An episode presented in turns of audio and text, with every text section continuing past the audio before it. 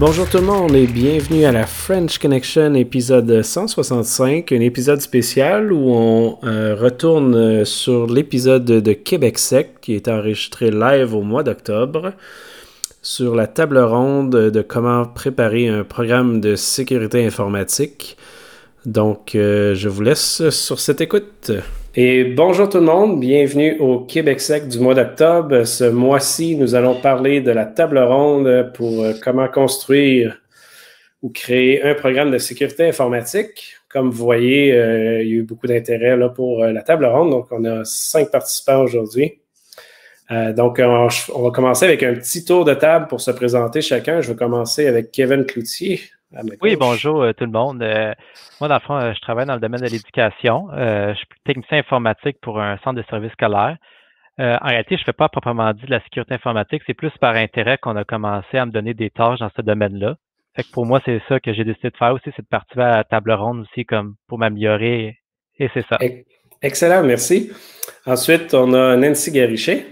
Oui, donc Nancy Garichet, je travaille en gouvernance de risques gestion des risques et conformité euh, pour le gouvernement du Canada. Euh, je suis surtout impliquée dans la communauté à Ottawa, euh, en Ontario, à la capitale. je suis chef de chapitre pour le le chapitre d'OWASP et mon projet OWASP DevSlop aussi, et aussi chef de chapitre pour Hack the Box à, Ottawa. Donc, très impliqué dans la communauté. Voilà. Excellent. Vincent Drolet. Oui, bonsoir tout le monde. Euh, Vincent, donc moi j'enseignais euh, en technique informatique depuis 2016. Puis début 2020, j'ai profité d'une opportunité pour aller euh, faire de la sécurité au Cégep.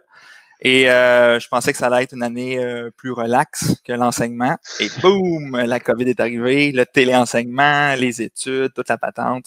Fait que je me retrouve là-dedans. Fait que c'est pas mal ça, c'est la joie. Excellent. On a aussi David Bergeron. Salut, salut, David Bergeron, coordonnateur télécommunications et sécurité. Donc, euh, il y a beaucoup de monde euh, en sécurité qui sont plus euh, programmation, etc. Moi, je suis un peu du côté architecture, pare-feu, réseau, téléphonie, plus du côté télécom. ça fait environ sept ans que je m'instruis pas mal dans sécurité, assez impliqué dans la communauté. J'aime apprendre à côté, et participer à des événements comme ça. Excellent. Et finalement, Louis Nadeau. Salut, moi je suis euh, directeur de la sécurité chez Bentley System. Puis Bentley System, c'est pas les sacoches, puis c'est pas les autos. C'est une, autre sorte de Bentley. Euh, on fait du logiciel, avec, au fond, je suis plutôt intéressé à la sécurité, euh, des équipes de sécurité pour des, compagnies qui font du logiciel, qui est un contexte un peu différent des compagnies en général. je suis aussi impliqué dans West Québec. Je suis vice-leader pour West Québec. On organise des talks une fois de temps en temps. Là. je participer. Yes. Donc, aujourd'hui, on a principalement euh, cinq sujets qu'on va couvrir. On a énormément trop de questions, fait qu'on va peut-être en faire une deuxième. Euh, au début, on a les prérequis pour une réussite d'un programme de sécurité, les étapes pour construire une équipe, les objectifs, priorités de chacun. On va essayer de voir qu'est-ce qui est le plus important dans divers domaines. Euh, est-ce quand et comment qu'on introduit un SOC, un Red Team, du threat hunting, etc. Et finalement, les outils et processus de détection à l'interne d'une entreprise. Donc, pour commencer, dans les prérequis pour une, euh, bonne réussite d'un programme de sécurité, puis je pense que c'est la question qui va faire peut-être le plus jaser. Euh, comment convaincre la gouvernance ou la direction pour investir du temps, les ressources, de l'argent, etc., pour monter une équipe de sécurité corporative? Euh, on lance ça avec euh, Nancy. Euh, oui, je pensais, puis merci de commencer avec moi. Non, je pensais, puis un peu à, la blague, je me disais, il n'y a rien de mieux qu'un incident pour convaincre les gens d'investir en sécurité, mais c'est la blague, mais c'est aussi la réalité. je trouve que c'est... Ben, en fait, si on...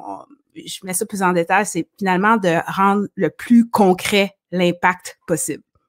Donc, le plus concret qu'il peut avoir, c'est un incident. Puis je trouve que dès qu'il y en a un et que la compagnie ou l'organisation qui, qui a un impact de cet incident ressemble plus à la mienne ou mon organisation, c'est là que je vois le plus d'intérêt pour finalement investir en sécurité. Euh, mais avant ça, avant de créer des incidents, c'est vraiment de démontrer l'impact. Donc, dans la gestion de risque, quand on fait nos rapports de, gestion de risque puis d'évaluation de risque, de vraiment pouvoir euh, démontrer ces choses-là de façon euh, concrète. Donc, donner des exemples puis des chiffres concrets d'impact à l'organisation, puis pas de pas parce qu'ils vont tout le temps dire ah c'est pas comme nous, ça nous affectera pas. Donc de vraiment trouver des exemples qui ressemblent à l'organisation en question.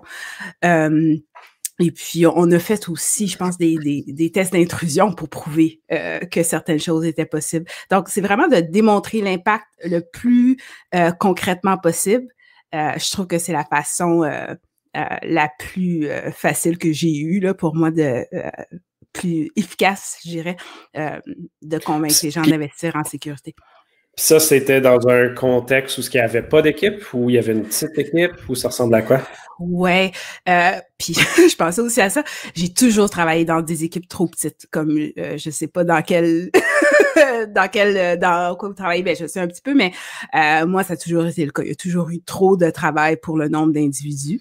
Euh, donc mon travail en général, c'est toujours de comme prioriser. Ok, qu'est-ce que qu'est-ce qu'on doit faire, qu'est-ce qui va avoir le plus d'impact? Si on, est trois individus, on est deux individus ou je suis seul, comment je fais pour avoir le plus d'impact puis d'avoir euh, euh, des recommandations qui vont vraiment, qui, c'est pas juste du papier, c'est pas juste du checklist, c'est vraiment qui va faire une différence, euh, puis avoir des chiffres puis des, des, des résultats concrets finalement.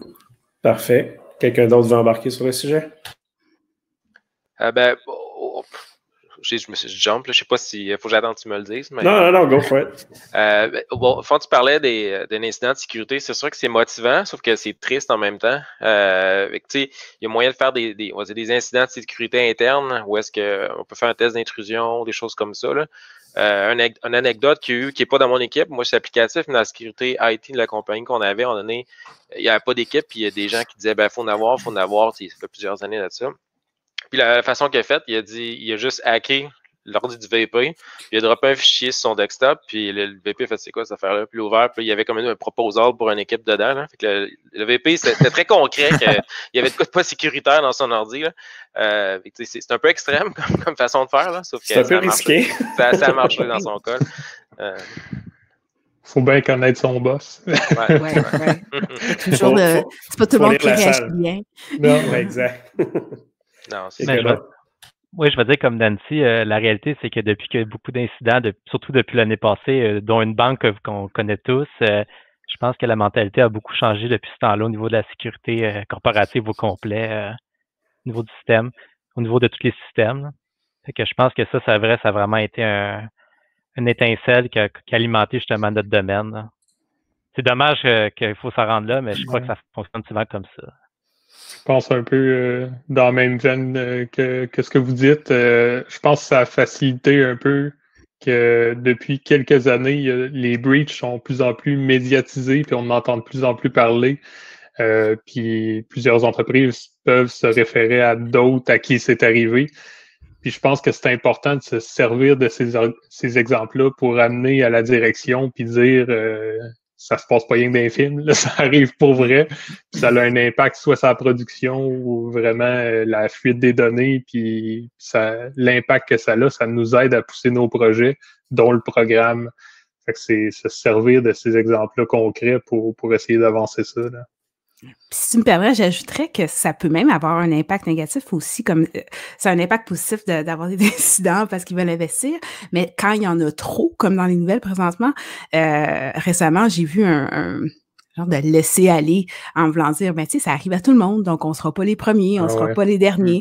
Euh, donc, euh, ça commence à, à plus marcher autant. Donc, c'est pour ça, je pense, je mets vraiment beaucoup d'emphase sur être sûr que les exemples qu'on donne, c'est des choses qui peuvent vraiment affecter l'organisation à laquelle on parle, parce que sinon, euh, ils perdent d'intérêt. Ils perdent d'intérêt. Ils perdent d'intérêt. Ils pensent, OK, ça arrive à tout le monde. euh, mm-hmm. Ça arrive à tout le monde, donc on c'est pas trop grave. Euh, ou ils trouvent toujours moyen, moi, j'en ai c'est beaucoup d'argumentation de trouver, trouver un moyen de dire que non, c'est on n'est pas tout à fait ce cas-là, ça nous arrivera pas à nous précisément. Mm. Donc, il euh, faut vraiment, vraiment être, être précis. Puis pour ce sujet-là, dans les nouvelles cette semaine, c'est ça qui est sorti, il faut le dire. on est là avec la STM à Montréal. Euh, qui malheureusement, est-ce que ce que tu viens de mentionner, que c'est pas grave, ça arrive à tout le monde, c'est ce qui s'est retrouvé dans un article de journal qui, euh, je pense pas que c'est la bonne approche à prendre, là. je sais pas ce que vous en pensez, mais de dire que ça arrive tout le temps, c'est pas grave, c'est pas comme ça qu'on va s'améliorer, mettons. En réalité, c'est que ça représente euh, quand même un gros coût au niveau de la société. Comme la STM, ils ont été chanceux en bout de ligne que leur service n'a pas été arrêté totalement, même qu'il est en très grande partie fonctionnel. Mais on ne sait pas jusqu'à où ça pourrait se rendre. On ne sait pas que les pirates ont réussi à voler aussi comme information. Ceux qui sont au Lopus à l'année, il y a des informations là-dessus qui se retrouvent. Fait qu'en réalité, on ne sait pas vraiment l'impact. Fait que de, de dire que c'est pas grave, ça arrive à tout le monde, euh, sans trop savoir ce qu'il y en est réellement, c'est un discours qui est quand même assez dangereux. Ouais. Mm-hmm. Ouais. Puis, je pense que c'est ça le pire, de diminuer l'impact que ça peut avoir en disant, tu sais, c'est pas trop grave que vos données se retrouvent un peu partout. Je pense que c'est là le gros, gros problème de cette histoire-là. Oui, Ouais, puis il y, en a tellement dans les nouvelles aussi qu'on devient, euh, que ça nous dérange plus, là, au mm-hmm. final, qu'on devient que ça n'a plus d'importance. Insensible, euh, ouais. Exact. Euh, désensibiliser est le bon mot que je cherchais. Euh, on, a, on a dérapé un peu, mais je pense que ça vaut la peine de mentionner. Mais pour, euh, pour cette question-là, moi, j'ajouterais peut-être juste un angle d'imputabilité. Sais, faire comprendre à la direction et à l'organisation que c'est eux qui sont imputables. Moi, je suis dans un organisme public, on a des lois à respecter. La protection des renseignements des citoyens des citoyennes, c'est quelque chose que l'organisation euh, a à voir, dans le fond. C'est pas, euh, c'est pas les TI, tu sais. Quand tu as un incident puis qu'il y a un problème, c'est toute l'organisation qui va être euh, dans la vague. Là. C'est pas juste Ah ben j'ai un département TI, ils vont, ils vont gérer ça. C'est rarement le cas, tu sais. Fait que en apportant des mm-hmm. bons exemples, comme Nancy a dit, des bons incidents qui sont arrivés dans notre secteur, qui sont comparables à nous, puis de dire voici les impacts puis comment eux ont géré ça comme nous autres, il y, en a eu là, des brèches dans, notre secteur, puis on peut dire, ben la direction générale, ça leur, a coûté pas loin d'un million de dollars se remettre sur pied, ça leur a pris tant de temps, voici ce qu'ils ont perdu. là, ils peuvent se dire, OK, quand ça, va arriver chez nous, parce que c'est plus si ça arrive, c'est quand ça va arriver chez nous, comment on se prépare? C'est un peu plus ça la, mentalité à leur, euh, à leur soumettre dans le fond. Là, oui, exact. Je pense que c'est un bon intro à, notre prochaine question qui est comment bien définir les objectifs, les priorités d'un programme de sécurité dans une entreprise? Qui veut hmm. se lancer? Ben, je commencerai par déterminer ce qui est important pour l'entreprise. Finalement, c'est un peu l'exercice qu'on fait, comme que je fais dans, les évaluations de risque, c'est de déterminer, OK, qu'est-ce qui est important? Sont où les données importantes? C'est quoi, c'est quoi le pire qui peut s'activer? Puis de vraiment comme prioriser. Puis je disais un peu plus tôt que j'ai toujours été dans des équipes où il y avait plus à faire que, que le nombre de personnes, de ressources qu'on a. Fait qu'on a toujours commencé par ça pour, pour nos objectifs, c'est de vraiment dire, OK, c'est quoi le plus important, c'est quoi le plus critique, c'est quoi le pire qui pourrait nous arriver? Un peu une sorte de, de, de threat modeling, I guess. puis de, de prendre ce qui est au top, puis de commencer avec ça. Puis de déterminer nos objectifs avec ça. Donc, threat modeling, définir les risques d'entreprise, le business risk. Ouais. Ben, puis aussi identifier ce qu'on a. Euh, c'est peut-être cliché, là, mais c'est de dire que. L'inventaire, là. La classification des actifs. Oui, c'est ça. Il y a beaucoup de gens qui ne savent même pas ce qu'ils ce ont, pas, ce ont sur leur réseau, où sont leurs données, qu'est-ce qu'on a, qu'est-ce qu'on a à protéger. Des fois, comme juste faire un, un inventaire de ce qu'on a, c'est déjà comme, c'est le début.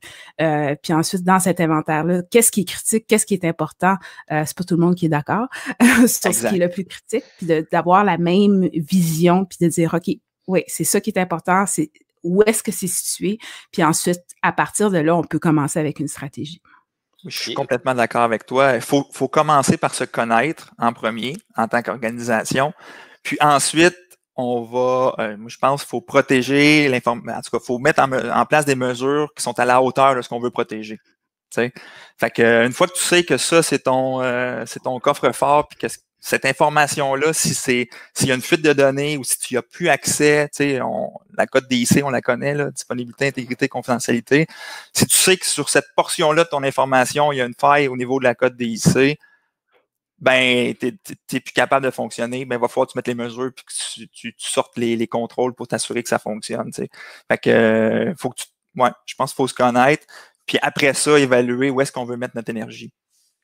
Euh, Vincent, tu disais, il euh, faut se connaître, puis il faut, mettre des cotes, mais à un moment donné, il faut, faut que ça vienne à rejoindre à de l'argent, parce que finalement, du risque, c'est de l'argent à quelque part, puis ça aide aussi après ça pour, convaincre les gens aussi. Là, revenir à la première question un peu. Là. Mm. Euh, si tu réussis à mettre, euh, à mettre une étiquette sur tout ton inventaire, sur euh, qu'est-ce, qui arrive si ça c'est down, on perd comment par jour, puis tout ça, ça, ça aide aussi à dire, bon, on est prêt à mettre tant de budget pour prévenir un downtime de, mettons, deux jours, quelque chose comme ça. Ça.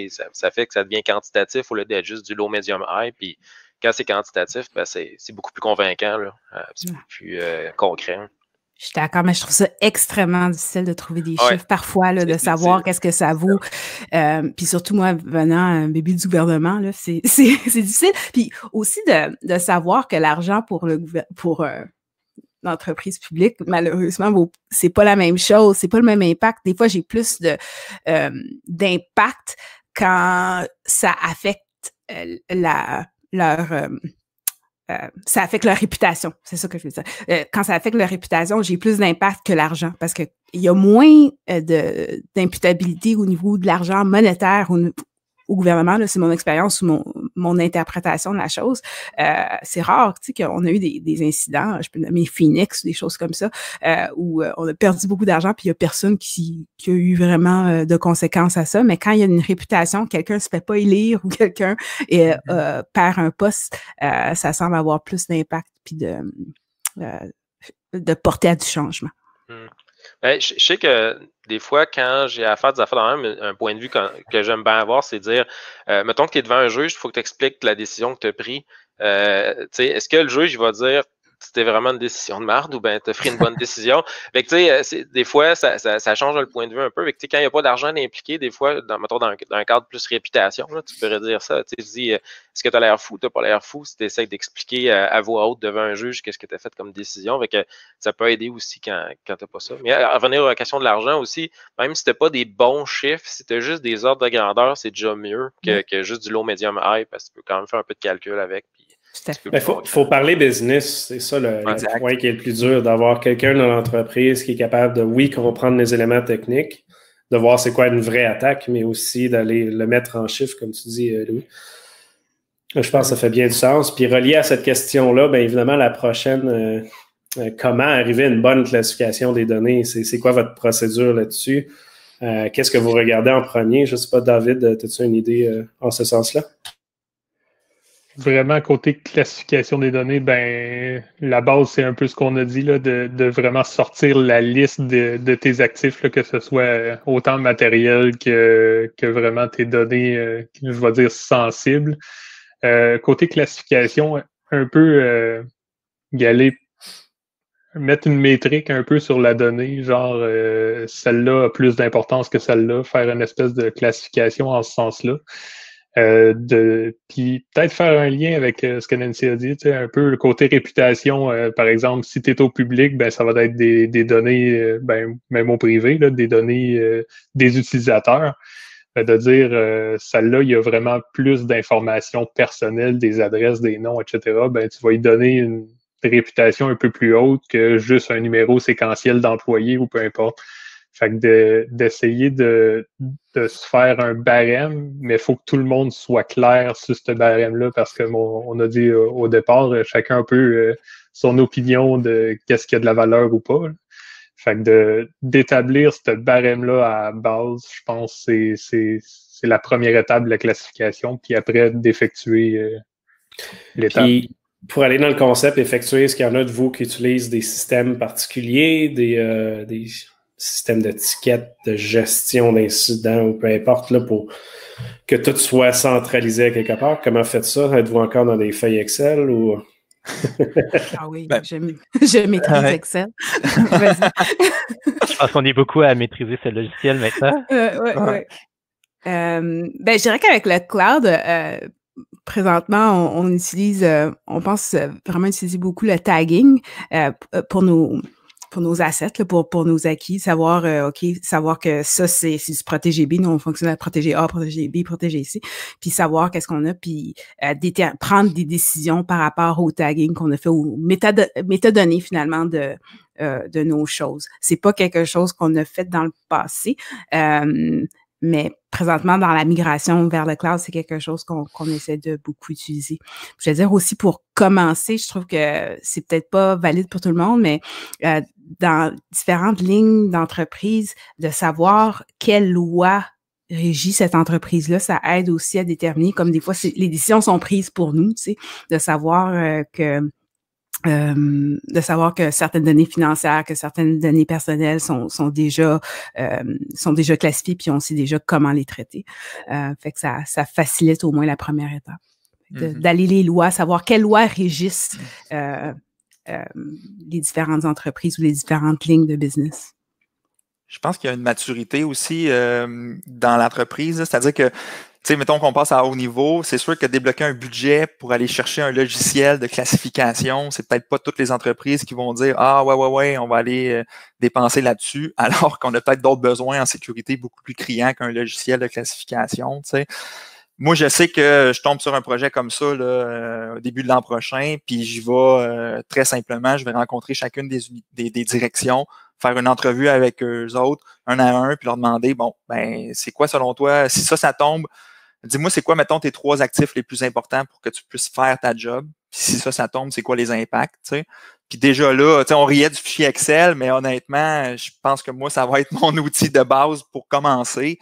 Puis ensuite, on pourra construire sur quelque chose d'autre. Je me vois très mal aller chercher un budget pour acheter un outil alors que j'ai pas de misère pour avoir des affaires, en tout cas, mais, euh, mais j'aime ton argument, mais en même temps, j'aime la, contradiction parce que, évidemment, on vient de dire que l'inventaire est le plus important, mais d'avoir le budget pour gérer l'inventaire est le plus compliqué. C'est vrai. mais, non, j'approuve totalement en même temps. Moi aussi, de mon côté, je suis dans une réalité similaire à celle de Vincent où d'avoir du budget pour ça, ça pourrait être très difficile. Fait déjà, faire une classification, ça va être plus dans une feuille Excel euh, avec du parler, mais d'avoir spécifiquement un logiciel, euh, je crois que ça serait très difficile. Excellent. Ensuite, si on parle de la sécurité dans l'entreprise un peu plus haut niveau, euh, puis ça, je pense que même personnellement, pour avoir fait beaucoup de consultations, c'est un des éléments qui est très, très à problème. À quel endroit dans l'organigramme que l'équipe de sécurité devrait être pour que ça mhm. fonctionne correctement, pour avoir le pouvoir, etc. Mhm. Ben, j'ai une idée, moi, j'ai une suggestion. On peut passer, là. ben, moi, je pense que, tu sais, je pense que l'équipe de sécurité, elle devrait être premièrement, ça dépend c'est quoi, ça dépend qu'est-ce qu'on vise avec l'équipe de sécurité. Je pense qu'il devrait en avoir plusieurs si je peux m'exprimer comme ça. Je pense qu'on devrait avoir des gens qui sont opérationnels, donc qui s'occupent de la sécurité TI, des serveurs, des machines, des logiciels, euh, des mises à jour, des antivirus. On, on parle le même langage, là, donc des TI. je pense qu'il devrait avoir une autre équipe ou encore, ou en tout cas un, un, de personnes qui, eux, s'occupent du côté affaires, peut-être un petit peu plus qui retouche à ce que Nancy fait, là, gestion de risque, classification, puis que ces équipes-là se parlent. je pense que c'est des expertises extrêmement différentes qu'il faut pour. Mais dans l'organigramme, ils sont à la même hauteur, un à côté de l'autre, en dessous d'un ciseau. ben, moi, je pense qu'un comité de sécurité, ça devrait être euh, stratégique. Donc, il devrait avoir des gens qui sont euh, directeurs ou vice-présidents ou des, des gens de la stratégie de l'organisation, qui n'ont pas besoin de connaître le TI. Il faut juste leur expliquer les impacts d'un risque ou d'un qu'est-ce qui peut se passer, puis ils vont être capables de décider puis de dire OK, oui, il faut mettre de l'énergie là-dessus, tu sais. Ben, en tout cas, je pense. sais pas si c'est la bonne réponse, mais moi, mon expérience personnelle, c'est que ça dépend beaucoup des, des gens puis de la dynamique dans, dans l'entreprise elle-même. Puis parfois, euh, moi, ce qui est important souvent, c'est d'avoir du support au bon moment, euh, mm-hmm. puis de ne pas avoir euh, de pression indue pour, pour faire des choses. Tu sais, de, j'ai vu été sous le, le CIO en tant que sécurité, puis d'un bord, les, on veut que le projet avance rapidement, mais en même temps, on veut qu'il soit fait de façon sécuritaire. Puis, qu'est-ce qui a priorité? Des fois, c'est difficile à voir. Puis, si l'individu euh, qui, au moins qui prend cette décision-là a, la maturité puis l'indépendance de pouvoir euh, gérer ça, ben ça, ça, ça se fait bien dans, dans cette dynamique-là. Mais dans d'autres euh, dans d'autres postes où j'étais, où est-ce que j'aurais voulu vraiment plus de distance pour pouvoir le faire. Euh, ce que mmh. j'aime d'être plus près des TI puis plus près du CIO, c'est je trouve qu'il y a une meilleure compréhension. Tu sais, on dit oui, expliquer les risques, mais c'est vraiment, c'est vraiment difficile de d'expliquer certaines choses à, des gens qui comprennent pas la technologie du tout ou, très peu, euh, de leur faire comprendre l'impact, puis de vraiment, des fois, on réduit puis on vulgarise ou est-ce que c'est c'est rendu un peu ridicule ce qu'on raconte. Euh, j'ai j'ai beaucoup apprécié travailler avec des gestionnaires qui comprenaient euh, pas nécessairement, tu sais, clavier là ou clavier, mais qui comprenaient les technologies, qui se tenaient à jour, puis des fois, c'est difficile d'avoir ça quand on est loin, loin, loin du CIO.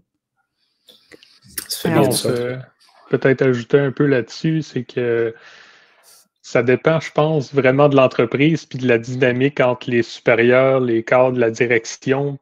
Puis il y a un lien intime entre quand tu auras des recommandations puis faire passer à l'ensemble des usagers ou peu importe, est-ce que la personne qui va être au-dessus va avoir ce poids-là pour appliquer les recommandations puis les faire passer? Euh, personnellement, je trouve que d'avoir quelqu'un qui est un peu plus technique, euh, comme tu l'as mentionné, Nancy, ça l'ajoute à la compréhension, puis ça fait, je trouve, un dynamisme, puis du brasser d'idées, puis faire avancer les choses un, petit peu plus rapidement. Mais je pense dans le cas d'une entreprise qui aurait de la misère à faire valoir les points de sécurité, il euh, faudrait que ça relève un petit peu plus de la direction où c'est que, vraiment ah, euh, la directive arrive de, la tête dirigeante, fait ça va être plus facilement applicable. Mais si l'entreprise fait confiance à son équipe de sécurité, puis à son euh, ciseau ou euh, peu importe un petit peu plus euh, hiérarchie, puis qu'il y a une bonne collaboration avec la direction, je pense que c'est, à mon avis, la, meilleure version pour l'appliquer. Moi, la question, c'est, au fond, je l'avais suggéré, puis l'aspect que je voulais parler, moi, c'est pour la, la partie conflit d'intérêt là-dedans, parce que, un peu comme Nancy disait, si la, la personne qui prend la décision ou la personne qui est au-dessus du ciseau euh, a aussi des intérêts à, je sais pas, faire quelque chose à aller trop vite ou euh, à sauver de l'argent, à couper coin rond. Euh, ben là, ça peut avoir des problèmes. C'est pour ça, euh, mm-hmm. je vais parler plus de encore de mon point de vue de devant un juge, comment t'explique que la personne qui, prend la décision pour la sécurité prend aussi la pire décision pour essayer de couper coin rond. que c'est un peu pour ça que j'ai la question parce que c'est important de faire attention à ça pour, pour se retrouver dans une situation où est-ce que même si la culture est bonne puis les gens ont, sont super positifs. Euh, peut-être que dans, un cas d'urgence où ça presse, qu'il y a un deadline, que le monde va être tenté de faire des mauvaises choses un peu. Là. Fait qu'en ayant l'équipe qui est bien placée dans l'organigramme, ça, prévient les conflits de ce genre-là ou les, petites tentations de dernière minute. Là. Moi aussi, je serais dans cette. Oups, excusez. Non, non, vas-y, vas-y. Moi aussi, je serais dans cette optique-là. Euh, je pense que c'est important que l'équipe de sécurité soit quand même euh, plus haute dans l'organigramme que d'autres équipes d'informatique.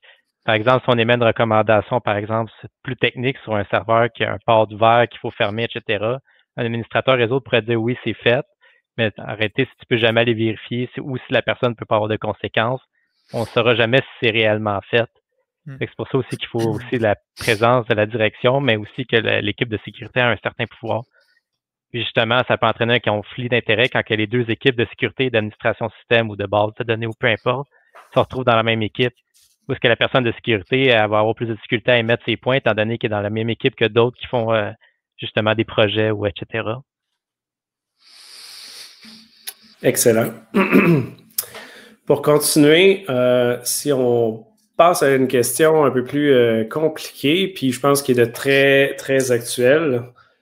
comment qu'on gère la sécurité dans un monde syndiqué? Je pense qu'on a quelques-uns ici qui sont dans ce type d'environnement-là. Euh, versus le privé. Euh, c'est quoi votre, votre point de vue là-dessus? C'est parce que l'organigramme, justement, qu'on vient de parler, est prédéfini mm-hmm. et très dur à, bouger là, si on va au public. Là. Je peux me lancer ou Vincent? Vas-y, euh, vas-y David. je, vais, je vais starter quelque chose, vous embarquerez. en fait, je pense qu'il y, y, a une différence dans, dans le monde syndiqué, puis je pense que la grosse différence, c'est si tu démarres dans une équipe qui est déjà en place, puis tu essaies d'ajouter des postes ou euh, certaines fonctions, tu sais, un ciseau ou rajouter du monde dans l'équipe serveur, c'est là que ça va être un, petit peu différent. Mais si tu pars dans un endroit syndiqué, mais que les postes sont pas ouverts, puis sont à définir euh, par rapport aux pratiques ou vers où tu t'en vas, je pense que ça va euh, c'est plus tu vas te coller un petit peu avec les RH pour faire les définitions de poste, etc., pour, pour définir euh, la hiérarchie euh, qui sera à proposer. L'affaire avec ça, je suis d'accord. L'affaire avec ça, c'est que dans les environnements syndiqués, souvent, tu as des, euh, des conditions d'emploi à remplir pour avoir le poste, puis tu as des échelles salariales qui sont pas tant flexibles. Fait que là, je te rejoins sur euh, ce que tu as dit, sauf que... Je vois où tu t'en vas. ben, je pense qu'à un moment donné, même avec bien de la volonté de créer une nouvelle équipe, tout ça, je pense qu'on se retrouve quand même dans une espèce de canevas déjà prédéfini en informatique qui dit qu'un technicien ça fait ça, puis ça gagne en tel et tel salaire, puis qu'un analyste, c'est ça, puis qu'il n'y a rien d'autre. Tu sais, fait que euh, je pense que c'est ça le défi, je pense, je, dirais. Là, on parle souvent de recruter de la main-d'œuvre qualifiée dans le domaine public. Je pense que l'informatique, c'est déjà un problème. En sécurité, on ajoute une deuxième couche de, de difficultés. Euh, la rétention. Ah, et tabarnouche. il y en a qui il y en a qui restent puis qui devraient pas rester aussi. Tu sais, on a un double tranchant, là, tu sais. Fait que, ben, il y, a, en tout cas, il y, a, du monde qui, euh, ça fait 15 ans qui sont là, qui sont confortables. Puis euh, en TI, je pense que ça, ça doit, la curiosité puis le changement doit faire un peu partie de notre ADN. Donc, il y a des gens qui sont au public. Puis là, je fais pas de shaming, là, mais c'est juste un constat euh, que j'ai fait dans un, dans un autre emploi. Puis c'est ça, ça fait 15 ans qu'ils sont là, puis là, tu arrives, puis ah, ben Office 365, c'est ça qu'on utilise maintenant. Là. Fait qu'il faut que tu te formes, faut que tu changes tes façons de faire, faut que t'évolues, tu sais, puis là, mais non, là, Ouais, la gestion du changement est dure, mais même au privé, c'est extrêmement dur. J'ai d'autres exemples, je ne peux pas nommer exactement où, mais que l'entreprise travaille depuis 5-6 ans de telle manière, tu as introduit de la sécurité, là, évidemment, ça change la manière de faire. Fais juste parler du concept d'ajouter tout effet à une entreprise euh, que ça fait, mettons, 5-10 ans qui se connecte à Google, puis là, il faut qu'il se connecte puis qu'il paye sur accepter. C'est une seconde de plus. Mais le pushback est incroyable. Faut qu'imagine quand c'est beaucoup euh, plus intense que ça. Puis nous autres, pour ce projet-là spécifique, il y en a qui ne euh, veulent pas forcément utiliser leur appareil personnel dans le cadre de leur emploi. Fait que tu as plein de contraintes qui ne sont pas forcément techniques aussi, tu sais, pour le, pour le tout effet. Ça fait bien du sens. Euh, je ne sais pas si c'est tout le monde, mais on dirait qu'on en a perdu un ou deux sur le stream. Oui, depuis tantôt, euh, j'en vois partir et revenir. on va essayer d'arranger ça en même temps, mais on va quand même continuer avec une autre section. Euh, J'aimerais juste ajouter un point. Euh, au niveau des syndicats, en tout cas, ce que je suis, c'est que j'ai remarqué, c'est qu'ils n'ont aucune, aucune connaissance en informatique. Fait que déjà, pour eux, c'est difficile de comprendre le cadre de travail de quelqu'un qui fait du niveau 1, 2. Fait qu'imaginez quand on tombe au niveau de la sécurité où est-ce qu'eux n'ont aucune idée de qu'est-ce qui se passe. Je pense que ce qui est important, c'est si le syndicat est ouvert, ça serait des, sensibiliser à ce que c'est aussi réellement sur le terrain. Mais je pense que ça prend un syndicat vraiment ouvert pour ça. Sais, nous autres, chez nous, quand on recrute, anecdote, quand on recrute des, professeurs, euh, les ressources humaines nous envoient carrément leur CV. parce que les ressources humaines, je veux dire, qui voient Cisco ou qui voient comme TIA plus, ça veut absolument rien dire, là. C'est pas leur domaine, puis c'est correct, tu sais. Fait que ça se ramasse chez nous, puis c'est nous autres qui fait le tri en fonction des qualifications qu'on cherche au niveau euh, technique. Ça fait bien du sens. Yes, pour continuer dans une euh, prochaine étape, euh, excusez, les, les étapes pour construire une telle équipe ou un programme, au début, on parlait des budgets. Euh, prévoyance du budget, euh, comment vous prévoyez ça? Oui, on a parlé des, euh, de l'inventaire, mais encore plus loin que ça, comment qu'on gère un budget en sécurité pour l'équipe, que ce soit pour engager des ressources ou autre. Vincent, si tu veux te lancer. Moi, j'allais dire justement que j'allais écouter les autres là-dessus parce que j'ai jamais eu à faire ça dans mes tâches. Fait que j'ai aucune idée. Mais ce que je trouvais vraiment intéressant dans une conférence que j'écoutais l'autre fois, c'était Logibec qui disait, euh, le gars de, qui s'occupait de la sécurité là-bas disait que son budget sécurité augmentait de 50% par année, puis moi j'avais les jambes sciées avec ça. J'ai fait des calculs dans notre fameux Excel. Mettons que tu commences avec un budget de 50 000 par année, fait que mettons un technicien informatique, là, ben, ça veut dire qu'au bout de 9 ans, tu es rendu dans ton budget sécurité à 1,4 million. C'est quand même fou, là. Il faut que tu ailles les reins solides en Titi pour avoir un budget qui demande à 50 Fait que je pense. J'ai hâte de vous entendre là-dessus, là, parce que moi, c'est loin de ma réalité, là, ça, là. Quelqu'un d'autre? Ben, je peux y aller parce que je suis le seul que je vois présentement l'image. je vais continuer. Ben, en fait, je ferai un parallèle avec euh, quand on a dit un peu définir les objectifs. Euh, c'est vraiment quand on va établir le programme de sécurité, de s'asseoir avec la direction puis de dire voici ce qui est réalisable. Est-ce que ça, ça vous convient ou on va plus loin que ça? C'est où la barre? Puis avec ça va venir justement les, les ressources euh, humaines, que je veux dire, les, les, postes que tu vas ouvrir, par exemple, euh, si, si tu fais, on va peut-être en parler tantôt, mais un SOC ou euh, peu importe, tu vas avoir besoin X nombre de personnes. Est-ce qu'on a ces ressources-là disponibles à l'interne ou va falloir engager? je pense que c'est intimement relié à quel niveau de, dire, maturité d'entreprise tu vas aller. Puis y aller en conséquence euh, des ressources euh, que tu vas avoir besoin, autant humaines que, que de formation ou de certification ou peu importe. C'est un peu ça qui va définir euh, jusqu'à quel niveau vous êtes prêt à aller par rapport à, à ce qu'il va avoir à dépenser finalement. Excellent. Euh, désolé pour ça, je ne sais pas pourquoi, mais dans notre recording, on a des participants qui n'apparaissent pas et, ils apparaissent dans le YouTube. je ne sais pas ce qui se passe. C'est un bug de la plateforme web. Moi, je vois, je vois, tout le monde depuis tantôt. Je n'ai pas perdu personne. Ouais? Okay. Pareillement, c'est ça. Moi aussi, je vois tout le monde. Puis je suis ah, dans l'application. Moi, vous apparaissez comme des fantômes. Puis ça dit inactif. Mais ah ouais? ça arrive. Il y a un imposteur parmi nous.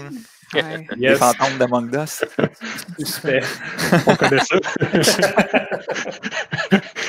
Pour le budget, j'hésite à me prononcer parce que nous aussi, c'est vraiment beaucoup euh, de discuter. Il n'y a jamais de, stratégie. On, s'adapte vraiment. Puis comment on, on fonctionne aussi, c'est c'est rare que le, le, département de sécurité a, lui-même son budget. C'est vraiment dépendant par rapport aux activités des différents projets. Donc, on est euh, euh, on est financé finalement par euh, il y a un budget peut-être de base, un budget et pour certains employés qui sont là depuis un certain temps où les postes avaient déjà été établis, c'est une petite équipe. Puis le reste, on n'a pas le choix de d'aller vers des consultants parce que c'est pas des budgets qu'on a qu'on sait qu'ils vont répéter pendant plusieurs années. on ne veut pas engager quelqu'un qu'on n'est pas capable de payer dans, dans deux, trois ans. Donc, euh, on a eu beaucoup à, faire affaire avec euh, des consultants. Il y a une équipe de base qui est là pour un peu euh, établir les processus, savoir comment ça se passe, mais le reste par rapport à la demande, par rapport aux nouveaux projets qui qui nous viennent, bien, on, engage.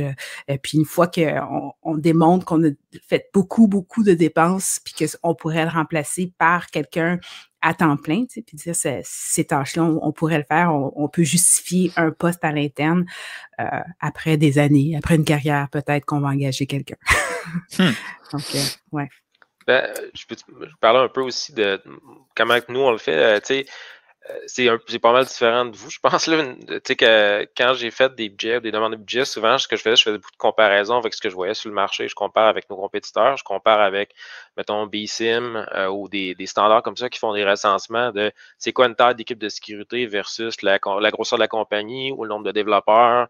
Euh, je fais des, stats par rapport à ça aussi. Puis je peux faire des stats par rapport à dire un peu un genre de retour sur l'investissement, dire mettons qu'on prévient un type de dans, nos, dans nos risques potentiels, mettons qu'on dit qu'un des, des worst cases, mettons qu'on en sauve un chaque 10 ans, euh, ça prend comment, mettons, c'est quoi le coût de ça, puis comment on peut payer pour nous pour avoir un retour là-dessus, des calculs comme ça. Pour, euh, c'est sûr que c'est tout des, des ordres de grandeur très, euh, c'est difficile d'avoir des bons chiffres, comme on disait tantôt, mais on donné à prendre plusieurs mesures, on vient qu'on tombe dans un range qui, qui est comme, qu'on dit, ce range-là, c'est un peu décent comme, côté budget, puis on peut se fier à des chiffres comme ça, des ordres de grandeur, puis des ballparks pour euh, essayer de justifier euh, un budget. En tout cas, c'est ça qu'on fait chez nous mm-hmm. euh, pour, avoir ça.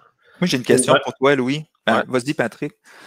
Ben, en fait, je voulais poser une question qui arrive de YouTube, mais vas-y, puis on va y aller avec après. OK. Ben, je me demandais si toi, Louis, tu faisais un budget spécifique pour la sécurité ou si tu faisais un budget TI, puis après ça, tu dis, je vais te prendre tant de pourcentage pour ma sécurité. Non, ben moi, je gère l'équipe de sécurité, avec, je, je, gère mon budget.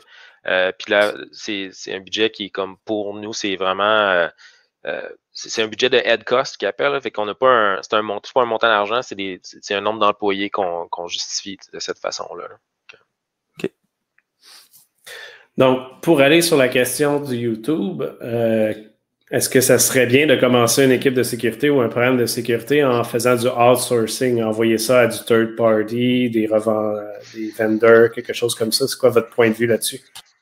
Ben, je, peux starter. Moi, quand j'ai starté l'équipe de sécurité ici, il y a eu énormément de travail de changement de culture à faire.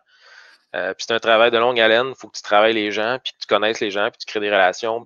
Puis, si tu fais du outsourcing, ça peut être bon si tu fais euh, un petit pentest par-ci par-là. Mais si tu veux vraiment faire un programme long terme, je suis sceptique que faire juste, juste du outsourcing, ça peut être un, bon départ. En tout cas, si tu veux avoir, si augmenter ta maturité sur un long terme, tu, sais, tu veux faire des petits tests puis juste faire ça, je pense que ça peut être correct. Là, mais puis on parlait de. Avec moi, On, aussi, on parlait de syndicats tout à l'heure, puis c'est pas quelque chose que les syndicats adorent. Donc, il faut vraiment justifier la raison pourquoi on peut pas engager quelqu'un qui peut faire ce genre de truc. Donc, euh, nous, quand on engage des, quand il y a des, des RFP qui sortent là, pour engager des consultants, on a tout le temps des questions. Comment ça se fait que ça ça peut pas se faire à l'interne. Il n'y a pas quelqu'un qualifié. On peut pas former quelqu'un. Donc. Euh, mais, mais pas juste en termes de ressources. Si on parle, mettons, en détection. Monter un SOC à l'interne, ça prend beaucoup de ressources, beaucoup d'argent, etc. Est-ce qu'on veut payer pour un service euh, externe pour ça, que ce soit pour ça ou autre chose? Mais lui, c'est le plus fréquent, je pense. Je trouve que ces temps-ci, euh, moi, je trouve, à, sur mon expérience avec la migration vers le mmh. cloud, les gens sont plus ouverts à ça. Nous, les, nos ministères sont plus ouverts à ça. Avant, il y avait comme une certaine euh, paranoïa là, de, de, euh, de donner nos données à, à un, un, tiers parti, de partager nos données. Ben, c'est pas une paranoïa, c'est, un vrai risque, là, mais on faisait plus confiance à, à, à, à, nos employés, puis à nos systèmes, à nos centres de données, puis on n'était pas habitué à partager.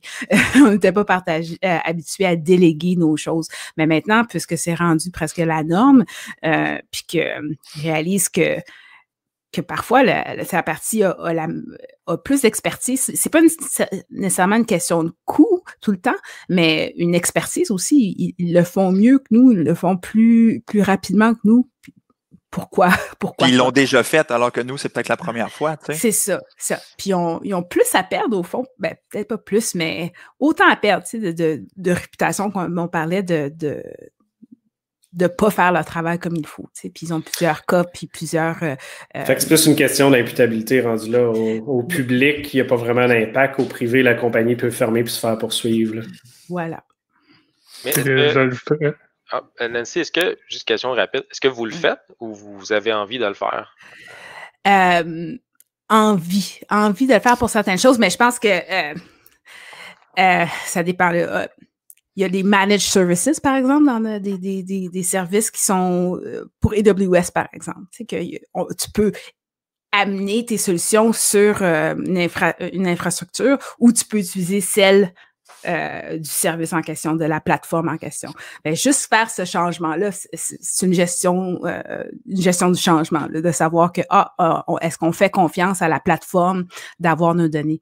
Euh, je veux dire, le cloud, c'est pas, c'est pas vieux, mais c'est pas tout à fait nouveau. Puis de voir qu'il y a plusieurs ministères qui sont en train de faire leur premier pas en migration de cloud, là, c'est, c'est, parce qu'il y a eu un, un manque de confiance au début. Là.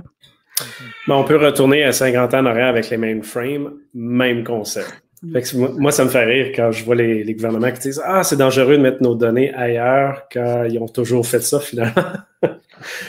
J'ajouterais peut-être un petit truc euh, sur, le point d'outsourcing. Euh, il y a certaines choses que oui, je, suis d'accord. Euh, à l'externe, l'expérience, aller chercher des choses qu'à l'interne, ça serait vraiment difficile à atteindre. Mais je pense qu'il y a aussi un avantage de pas mal de choses en détection, en réponse, que les employés à l'interne maîtrisent l'environnement puis euh, aient vraiment les, deux mains dedans comme ça. Je pense que ça a vraiment un avantage quand il arrive quelque chose. Ils connaissent l'impact des différentes interrelations entre les équipements. Puis je pense qu'il y a un avantage de cette partie-là d'avoir euh, l'expérience à l'interne. Puis il y a aussi des avantages à l'externe, c'est que ça peut plus cher qu'à l'interne, justement, parce que tu gagnes pas d'expertise en envoyant toujours à l'externe. Et ça peut être mm-hmm. des fois aussi euh, difficile pour les gestionnaires de vouloir investir à l'externe alors qu'il n'y a pas de retour après ça, c'est fini, puis il faut recommencer, il faut repayer si on a besoin de, de refaire les tests, justement. Mm-hmm. apporter un, gros problème. apporter un point qui est contradictoire à ce que je disais tantôt. Euh, une affaire qui est le fun aussi avec les, gens de l'extérieur, c'est que ça, peut monter ta crédibilité. Parce que si tu es en train de dire de quoi à l'interne, tu dis, mettons, j'ai un problème à tel endroit, puis il n'y a personne qui te croit, puis tu fais venir quelqu'un de l'externe qui confirme, ça peut aider aussi. Là. mais c'est quand même un peu dommage. Ouais. ouais. On s'entend, Mais, mais je suis d'accord. Il, y a plein de cas que tu n'as quasiment pas le choix. Mais c'est quand même dommage que tu sois obligé d'aller euh, te faire valider par une compagnie à l'externe pour valider ton point que, que tu avais à émettre finalement. Ben, ça, peut être, ça peut être à l'interne, mettons, d'une discussion aussi, mais ça peut être vers l'externe. Euh, mettons un exemple, si tu as eu un, incident de sécurité, euh, tu sais que tu traces ton équipe interne, tu as réglé le problème, mais tu dis, ouais, d'un point de vue de perception, c'est peut-être bien d'avoir un point de vue externe qui vient dire que vous avez bien fait la job, d'un coup, quelque chose se passe. moi, je, pense à mon idée de, je m'envoie d'un juge, puis il y a quelque chose qui est chier, puis qui fait comme, là, euh, c'est juste les gens de l'interne qui ont checké, aviez-vous vraiment les compétences? Si tu as quelqu'un à l'extérieur qui vient, qui, qui, qui, qui est un third party, qui est comme séparé, qui est isolé, qui n'a pas de conflit d'intérêt. Ben, Indépendant. Oui, c'est ça. Mais aussi déléguer, ça ne veut pas dire de, de plus s'en occuper. C'est qu'on emmène nos enfants à la garderie, ça ne veut pas dire qu'on vérifie pas mmh. en revenant. Bon point.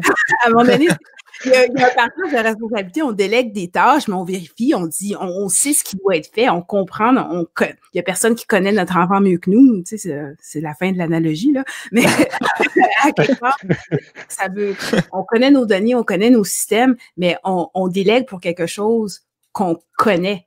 Euh, je dis pas de déléguer sans, sans comprendre, puis de, de, euh, de faire totalement confiance à, un tiers parti. Même, je pense qu'on est meilleur, on est les meilleurs clients, puis on a un meilleur service quand on sait de quoi on a besoin, puis on peut gérer, puis avoir cette relation-là avec ce, avec euh, le provider. Mm-hmm. Excusez mon franglais. puis pour continuer sur le même genre de questions, euh, questions sur YouTube, euh, on, tu fais référence à faire confiance, à valider les choses à l'externe et tout. Euh, jusqu'à quel point qu'il faut euh, faire confiance aux employés puis les impliquer dans les décisions pour tous ces choix de, de décisions, euh, de produits, de processus, etc. pour la sécurité? Je peux y aller. ben, ouais, ouais. T'en prends une pour la team.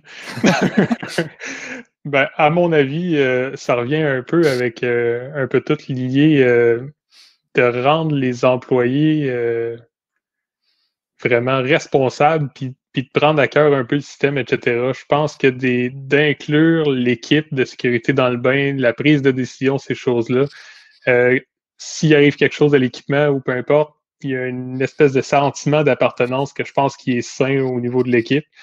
Puis aussi de profiter de l'expertise de touche, c'est chacun d'idées auxquelles tu n'aurais pas pensé qui, qui pourraient arriver un peu de là. Euh, tout ce que je dis a quand même une certaine limite, où c'est qu'à un bon moment donné, tu as des choix et des décisions à prendre, mais je pense que de quand même garder une partie où ce qu'on implique l'équipe euh, à plusieurs niveaux, euh, d'aller chercher nos petits experts à gauche, à droite, c'est, ça a vraiment une plus-value. Je pense qu'il y a une question de leadership là-dedans. Ton commentaire me fait penser à ça. Je pense que le gestionnaire ou en tout cas le chef de l'équipe ou le directeur de l'équipe a une espèce de leadership à assumer là-dedans, de, savoir, ben voici mes, mes, mes, personnes fortes dans tel domaine, je vais les consulter dans ce temps-là, tu sais, puis euh, parce que je suis pour la collaboration puis la, la, consultation et tout, mais il y a un enjeu que ça amène, c'est que des fois, tu fais des meetings puis ça finit juste plus. Puis il n'y a pas de décision qui se prennent ça m'amène au point du leadership qu'à un moment donné, il faut qu'il y ait une décision qui se prenne puis qu'on aille de l'avant avec ça. je pense que tu as raison. Il faut comme trouver un juste milieu entre on consulte, oui, mais en même temps, euh, ça peut créer de l'insatisfaction aussi. Si tu as deux experts dans le domaine et qu'ils ne sont pas d'accord, il faut que tu tranches.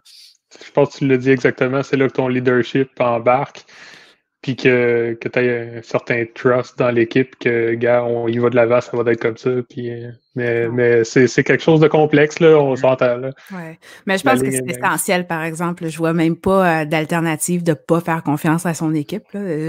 ça, c'est à la base du fonctionnement. Puis, plus en plus j'avance, puis avec l'expérience, je trouve qu'on a beaucoup de solutions. Puis la technologie, euh, souvent, elle a des solutions, mais c'est les gens, c'est les processus euh, people and processes. C'est vraiment ça qui, qui, qui, fait la différence. Un outil peut bien fonctionner dans un environnement, puis, puis pas fonctionner du tout dans l'autre. Parce que pourquoi? Qu'est-ce qui change dans ça? C'est les gens, c'est les processus, puis le leadership. Donc, euh, non, je pense que avoir des bonnes équipes, ça commence par, par la confiance. Fait que c'est essentiel de faire confiance à son équipe. Faire confiance à son équipe, ça veut pas dire qu'ils prennent toutes les décisions, mais euh, de leur donner voix au chapitre quand c'est nécessaire, puis de, d'avoir un bon leadership pour savoir quand est-ce que euh, faut prendre une décision. Mais il n'y a pas, pas d'option, je pense, de ne pas faire confiance à son équipe. Déjà surtout, surtout, dans un monde où ce qu'on est rendu pas mal toute la planète en mode remote à distance. Il y a beaucoup de discussions sur ça aussi, disant euh, j'aime mieux avoir mon employé parce que je peux le surveiller. Puis là, on voit plein de solutions de surveillance qui arrivent. Euh, si vous ne faites pas confiance à vos employés, je pense que vous ne devriez pas les engager au point de départ. surtout pas dans une équipe de sécurité. Euh, ouais. totalement. Mais tu sais, si tu ne fais pas confiance avec les gens avec qui tu travailles, ce que ça veut dire concrètement, c'est que tu fais la job de tout le monde. parce que tu leur donnes rien à faire jamais. Ou tu le refais à leur place, oui, évidemment. Quand même, ça ne doit pas être plaisant pour les employés de savoir que leur employeur n'a pas confiance en eux. Ouais. Hmm. Pour la rétention, euh, ça ne doit pas être extraordinaire non plus. Hmm. Hmm. Ça reste euh, le, point que Patrick, le, point que Patrick, a amené que dans ma tête, c'est contre-productif. Ils veulent les watcher pour valider qu'ils vont travailler. Mais à mon avis, ça doit les démotiver à travailler et à se donner pour l'entreprise pas mal. Mm. Il y a tellement de gens qui sont présents et qui font rien. Là. je veux dire, il y a du ah présentéisme. Tu dis, ben va-t'en chez toi, j'aime mieux pas te voir. Dans le sens que. Non, mais. Euh, télétravail, la machine à café est juste ailleurs. ça veut vraiment. Euh, ça veut vraiment rien dire. Puis je pense que le positif du COVID, c'est de prouver euh, qu'on peut fonctionner de, de cette façon-là. Yes. Euh, une autre question intéressante par rapport aux équipes de sécurité, puis euh, si on refait le lien avec l'organigramme au début euh, un peu plus tôt, quelle grosseur devrait avoir une équipe de sécurité dans une entreprise? la première chose que je dirais, c'est quand on parle d'une équipe de sécurité, c'est pas une personne. Euh, je me suis fait engager comme analyste en sécurité, là, puis je réalise que c'est moi l'équipe de sécurité, hein, avec d'autres personnes techniques, tu sais. Mais euh, c'est pas ça, une équipe de sécurité. La taille, euh, je pense que là, ça va dépendre de l'organisation. Là. Ça serait la réponse simple que je pourrais trouver en ce moment. Je vous laisse.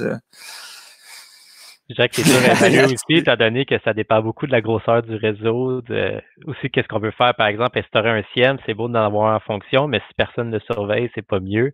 Mm-hmm. Instaurer des outils justement d'analyse, mais si personne fait de l'analyse de réseau, etc., ça sert à rien. c'est là, c'est vraiment de voir, il faut des, faut mettre des outils en place, mais il faut voir aussi pour que des gens l'utilisent puis que ça soit efficace. Je pense que c'est à partir de qu'est-ce qui va être mis en place qu'on doit évaluer le nombre de personnel qu'on doit avoir en pour travailler sur ces produits-là. je suis d'accord avec toi, une équipe de 1, ça ne fonctionne pas non plus. Tantôt, j'en avais parlé un peu, tu sais, que j'avais checké un peu les stats de BSIM, des affaires comme ça, puis ça variait quand même beaucoup, là. C'était entre, me semble, 0.5% puis 5% du nombre de développeurs qui devraient être dans ton équipe de sécurité AppSec, à peu près. C'était comme les ratios que je me rappelle. Puis ça variait beaucoup entre, mettons, c'est une compagnie qui fait juste du logiciel, euh, genre, qui, je sais pas, pour gérer des photos de chat versus, euh, genre, des trucs militaires euh, dans, dans le cloud, là.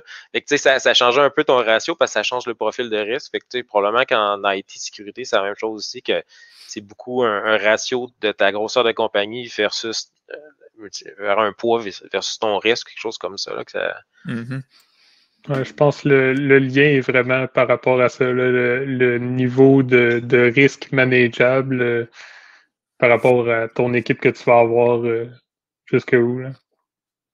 Puis qu'est-ce que tu décides de prioriser aussi, peut-être? au début, tu vas peut-être te dire on priorise ces risques-là, on a besoin d'une équipe de deux personnes, je dis n'importe quoi.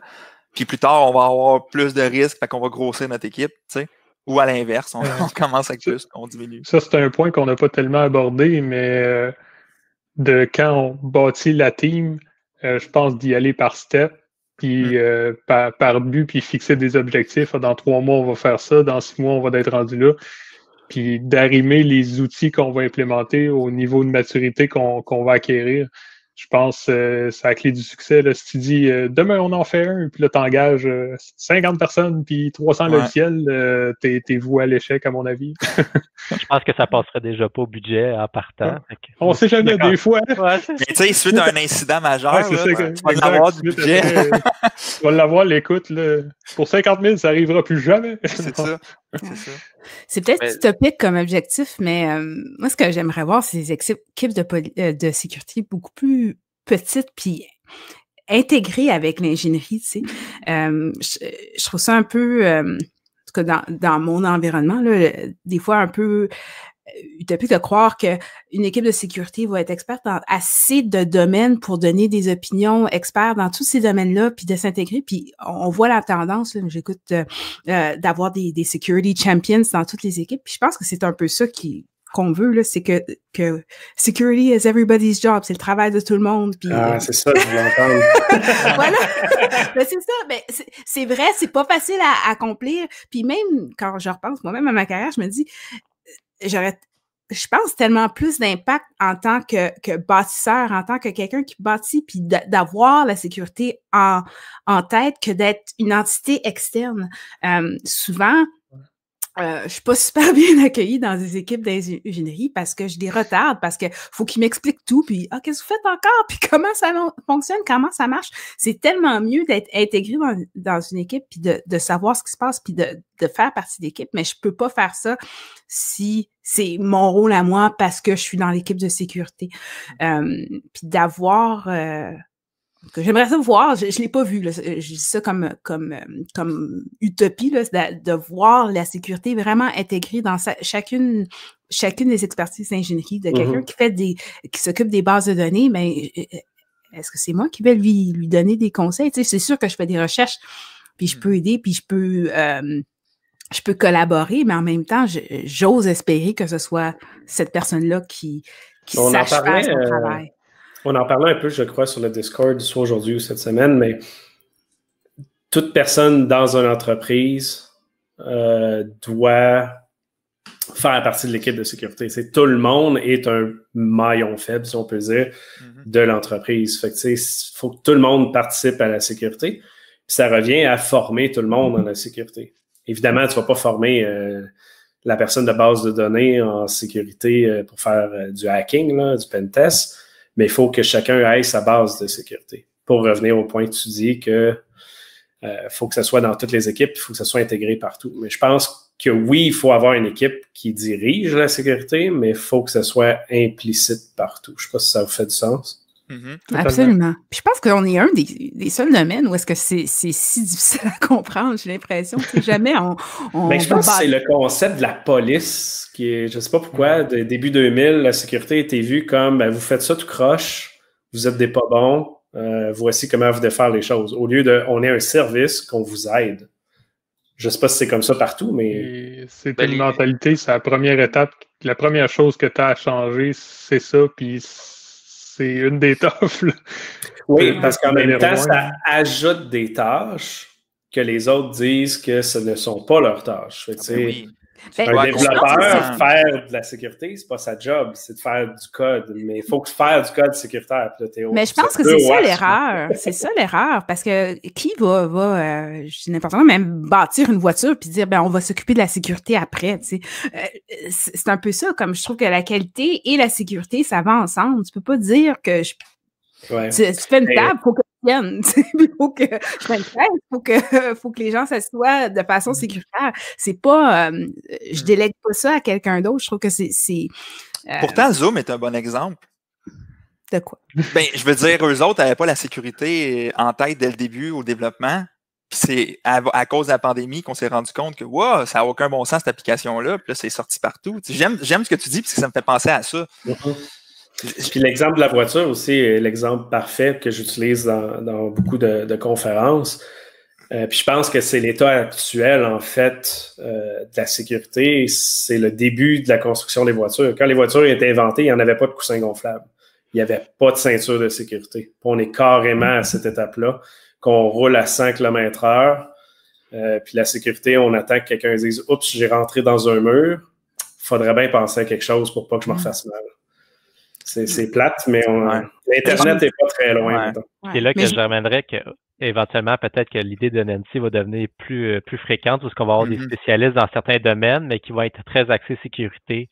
Ce que présentement, il peut manquer, par exemple, comme Nancy a dit, en, ingénierie ou dans d'autres domaines. Euh, éventuellement, plus l'ascension de la sécurité va devenir importante, je crois que plus il va y avoir de spécialistes de ce type-là.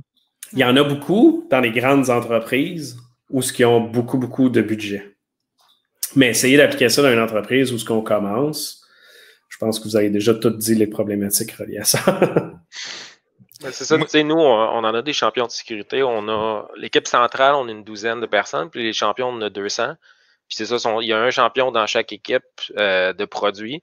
Puis ils ont, tu disais, Patrick disait trainer tout le monde, mais tout le monde est training, mais les champions ont un training de plus. Fait que ça fait que, Nancy parlait de perdre du temps quand tu te pointes devant une équipe. Nous, c'est que c'est ça. On fait l'équipe centrale, on est bon en sécurité. Euh, l'équipe de produits est bon dans leurs produits, mais le champion de sécurité, il fait l'interface entre les deux. Fait que ça, ça, sauve beaucoup de temps parce que quand on se pointe, puis qu'on parle le vocabulaire de sécurité, lui nous comprend puis est capable de traduire vite avec ce qui se passe dans l'équipe. Ça, ça va vraiment vite. ça, ouais, on a le même concept. On a euh, euh, plusieurs, je pense, mais mettons, 1% euh, d'employés qui sont Security Champion puis qui font le lien avec l'équipe de sécurité et les autres. Fait qu'eux deviennent spécialistes, mettons, du produit, du système, de la base de données, peu importe. De l'information même... détiennent, dans le fond? Ouais, mais ils sont comme un peu ce que Nancy disait, c'est que eux sont les spécialistes, mais en même temps, euh, l'objectif, c'est que tout le monde dans l'entreprise fasse sa partie de sécurité, mais eux sont comme spécialistes dans chacun des, départements ou peu importe. Là. Mais c'est vraiment une bonne manière d'introduire ça mm-hmm. parce que ton security champion devient bon en développement sécuritaire, en base de données, peu importe. Là. Fait qu'au lieu d'engager quelqu'un de spécialisé, tu peux les former à l'interne en même temps. Mais on pourrait même élargir ça puis avoir des champions de sécurité dans d'autres unités qui ne sont pas forcément TI. Tu sais, je pense au, au, département des communications qui utilise euh, Facebook, les réseaux sociaux et ces choses-là.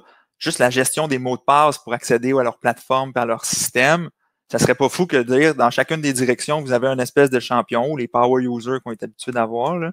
Mais en plus, ce power user-là, il a un chapeau sécurité, puis s'il voit que quelque chose ne marche pas, puis il se dit Hum, il me semble 1, 2, 3, 4, 5, 6, pas fort comme mot de passe pour notre compte Facebook corporatif. Mais peut-être qu'il peut ramener ça à l'équipe de sécurité ou en tout cas l'organisation qui mm-hmm. s'occupe de ça. ça. pourrait être euh, pas pire, ça. Là, Est-ce que les gens vont embarquer? C'est plus facile aussi de former une personne dans un département, que ce soit RH comme peu importe, puis d'y donner des notions de base, puis et dans le bain de cette équipe-là, que de former l'équipe au complet d'une petite formation de base qui dure une journée, puis tu t'en vas. Mais d'avoir quelqu'un là-dedans qui, peu importe, là, on parle d'une situation, merci, mettons, il y a, un département reçoit un phishing, ben, tu sais, ils, vont voir cette personne-là, puis t'en penses quoi? Mais tu on parlait de confiance tantôt, c'est exactement ça. La confiance aussi, il faut la donner à ceux qui connaissent leur domaine d'affaires puis qui utilisent les applications, tu sais. Fait que ça va là aussi. Hein. ouais, puis euh, bon, une bonne question euh, sur, sur YouTube où ce que on dit justement, tu sais, tout le monde doit faire la sécurité, tout le monde doit suivre les réglementations. Est-ce que c'est une équipe ou un, un console, une équipe de, sur le board ou quelque chose qui tranche les questions euh, ou qui fait les choix, un comité, ouais. Euh, techniquement, qui serait l'équipe de sécurité dans ce cas-là? Perso, je pense que oui, je ne sais pas vous autres. Je suis pas sûre d'avoir compris la question. C'est quoi les deux choix? J'ai juste compris le deuxième choix, moi. si, ouais, ouais, dans le fond, si tout le monde doit suivre les réglementations, mais c'est qui qui fait les décisions officielles? C'est parce qu'on va définir une politique de sécurité. Tout le monde les suit, mais c'est qui qui fait la décision officielle de tout ça? C'est l'équipe de sécurité, c'est le board, c'est le légal. c'est La décision de quoi? De choisir les règlements. Je pense un consortium de plusieurs personnes. Mais vas-y, David. À mon avis, il faudrait faut que l'établissement des règles, entre parenthèses, soit fait par l'équipe technique, je dirais, en parenthèse, de sécurité, mais absolument approuvé par le board hmm. qui valide, met son saut, puis dit à toute l'organisation, maintenant, c'est de même, ça marche. je pense que c'est une collaboration. Ça, c'est un bon point avec l'organigramme de, tout à l'heure. Il faut que ça mm-hmm. soit prouvé en haut et non pas une petite équipe en bas qui n'a pas le pouvoir à gauche et à droite. Je crois qu'il faut aussi qu'ils comprennent l'enjeu que ça représente. C'est pas juste de mettre l'approval puis après ça, on n'en parle plus. Oh ouais. tu prenais ça pour acquis.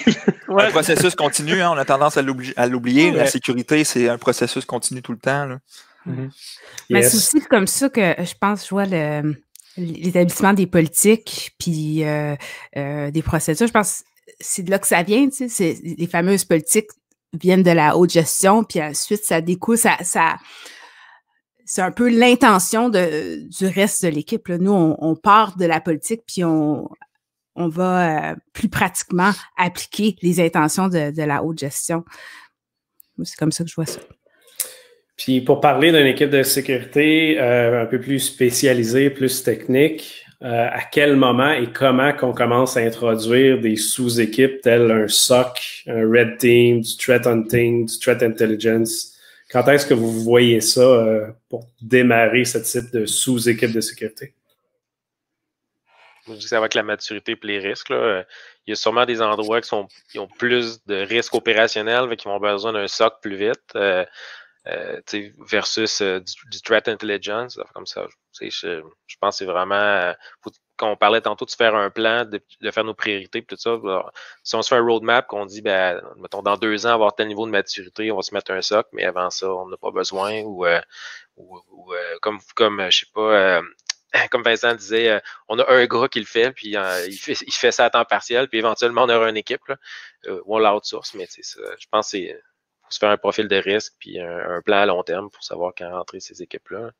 C'est sûr que ça peut arriver quand il y a des événements. Là, ça peut dire, euh, il peut peut-être avoir un gros événement de sécurité, puis ça fait, ouais, c'est peut-être que l'an passé, on aurait dû avoir un SOC, puis là, on est dû, là, fait que ça peut être ça aussi, mais. Euh, euh, Comme Target aux États-Unis, qui se sont fait pirater, c'est quoi, ça fait 5-6 ans de ça? Euh, aujourd'hui, c'est un des plus gros et des meilleurs SOC qui existent aux États-Unis, c'est bien eux. ah ouais. Ben, ça a pris l'événement pour faire ça. D'autres points de vue? Je pense qu'il y a beaucoup d'organisations que c'est malheureusement ce qui va arriver aussi, c'est qu'ils vont commencer à mettre les effectifs après et non avant. Ouais. Moi, j'ai hâte de voir les, tous les incidents de COVID, le post-COVID et tout ça. Là. On en voit, là, ça sort un peu partout, mais j'ai tout le temps une petite, euh, petite petite lumière qu'elle a dans ma tête qui se dit OK, mais une fois que la COVID va être un petit peu plus euh, stabilisée, puis tout, je serais pas surpris. Tu sais, il y en a là, des virus, puis des ransomware qui s'activent à distance plus tard. Tu sais. Fait que moi, ça, euh, j'ai hâte de voir si ça va pas tout euh, péter à gauche et à droite plus tard. Tu sais. Puis là, il va être un petit peu trop tard pour se dire Ah ouais, on aurait dû faire la sécurité, tu sais. Surtout qu'il y a beaucoup de personnes qui travaillent avec leur laptop personnel, euh, avec pas d'antivirus, pas de pare-feu, euh, pas de mise à jour. Ils vont revenir à job. C'est ça. oui, exactement. Je pense qu'il va y avoir beaucoup de surprises euh, d'ici quelques mois. Hmm. Tu sais, on parlait des on parlait des SOC, mais on parlait aussi des, des, des, profils des gens qu'on devrait avoir dans notre équipe de sécurité. Puis il y avait quelque chose que que j'avais noté puis que je, voulais, que je trouvais intéressant de vous transmettre. Là. Il y avait quelqu'un qui m'avait dit que pour une équipe de sécurité, normalement, là, on devrait rechercher cinq profils. Je vous l'ai dit. Un profil, quelqu'un qui est un profil qui est dans les télécoms ou dans la réseautique, un profil qui est dans l'infra, genre gestion de serveur, un autre profil qui est dans l'applicatif, un autre profil qui est dans le cloud, puis un profil qui est dans la gestion des identités et des accès. Fait que là, c'est cinq profils, mais on s'entend une personne peut avoir un ou plusieurs de ces profils-là. Là. Mais euh, avec ces cinq profils-là, tu devrais pouvoir couvrir grosso modo tes besoins de sécurité, euh, soit à l'interne, soit dans un SOC. J'ajouterais la sensibilisation, security awareness. Là, je pense que c'est euh, le gros point manquant de ceux-là. J'approuve 100%, les cinq, mais security awareness pour que toute l'entreprise soit ton équipe de sécurité, c'est le plus important. Mm-hmm. Parce qu'il faut le dire, là, présentement, je pense que la majorité des brèches de sécurité, c'est du phishing puis de l'ingénierie sociale pour le point d'entrée. Ouais. Après ben, ça, c'est game over ou peu importe le, le socle, le catch, mais ça reste le point d'entrée numéro un. Mm-hmm. C'était justement une question que je voulais poser au niveau de la sensibilisation. Est-ce que c'est un point qui est important euh, pour dans votre, de votre côté au niveau de vos organisations? Est-ce qu'ils mettent beaucoup d'énergie pour en faire? Étant donné qu'on l'a dit, c'est souvent l'affaire de sécurité la plus majeure, c'est l'humain. Fait la sensibilisation, je pense que c'est un bon, euh, ça, bloque beaucoup de vulnérabilité. C'est rarement le point numéro un, je pense, puis on l'a vu aujourd'hui. Euh, je ne sais pas, vous, euh, ça ressemble à quoi? Ben, Casper Sky avait fait une étude euh, récente qui disait que 90% des incidents de sécurité émanaient ou avaient une source humaine, un facteur humain, soit un compte mm-hmm. compromis, un mot de passe. Fait que, tu sais, là, c'est plus juste nous autres dans notre gang de sécurité qui le dit, c'est des experts des études reconnues internationales. Fait que déjà, ça, ça nous amène du poids pour dire regarde, c'est plus, euh, plus juste un mythe, là. Pense que c'est pas dans la sensibilisation que la grosse argent est mise, malheureusement. Euh, mon côté. Ça coûte pas très cher non plus. Tu sais, euh, non, c'est ça. Faire une fausse campagne de phishing ou envoyer une coupe de mm-hmm. petites vidéos. Euh, mais ça fait partie aussi de non seulement de former pour prévenir, mais aussi de mettre les gens on board puis de casser un peu ce que Pat disait tantôt que la sécurité, c'est les méchants, puis ils m'empêchent de mettre un mot de passe à six caractères. Mais de, vraiment sensibiliser les gens que la sécurité, on fait ça ensemble, puis on essaye de cette espèce de mindset-là que je trouve ça super important.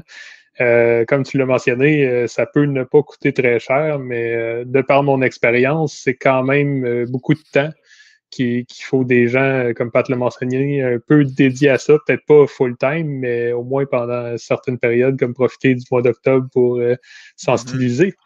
Mais euh, d'arriver, puis au départ, tu sais, je l'ai essayé, là, on a fait des, des blogs dans l'intranet, personne les lit parce que c'est un blog dans l'intranet.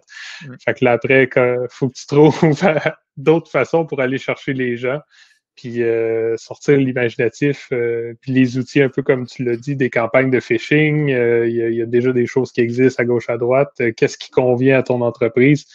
Mais, mais de s'impliquer dans la sensibilisation, d'aller faire des vidéos, de payer une compagnie à l'externe pour enregistrer quelque chose. J'ai vu des villes ou des compagnies utiliser les, les, petites animations déjà faites, là, que tu fais juste parler par-dessus puis dire le texte. Fait qu'au moins, c'est animé, c'est, un petit peu moins drabe qu'un blog, tu fais juste lire, change ton mot de passe, c'est important. Fait que de, mettre un peu euh, d'emphase là-dessus sur le moyen terme, je trouve que c'est très, très winner. Mais je pense que le. Euh, excuse, mais le, le, point, je pense, qui est super important aussi, c'est que dire que la sensibilité, la sensibilisation, excuse, c'est pas juste un concept de, faire des capsules, des, euh, des, vidéos, des campagnes de phishing. C'est que ça devrait être la culture de l'entreprise. C'est là, je pense, le plus gros défaut de la majorité des entreprises, c'est pas la culture. Fait que, si la journée 1 que tu engages quelqu'un, que tu y parles pas de sécurité, techniquement, déjà, euh, c'est déjà mal parti. C'est ça.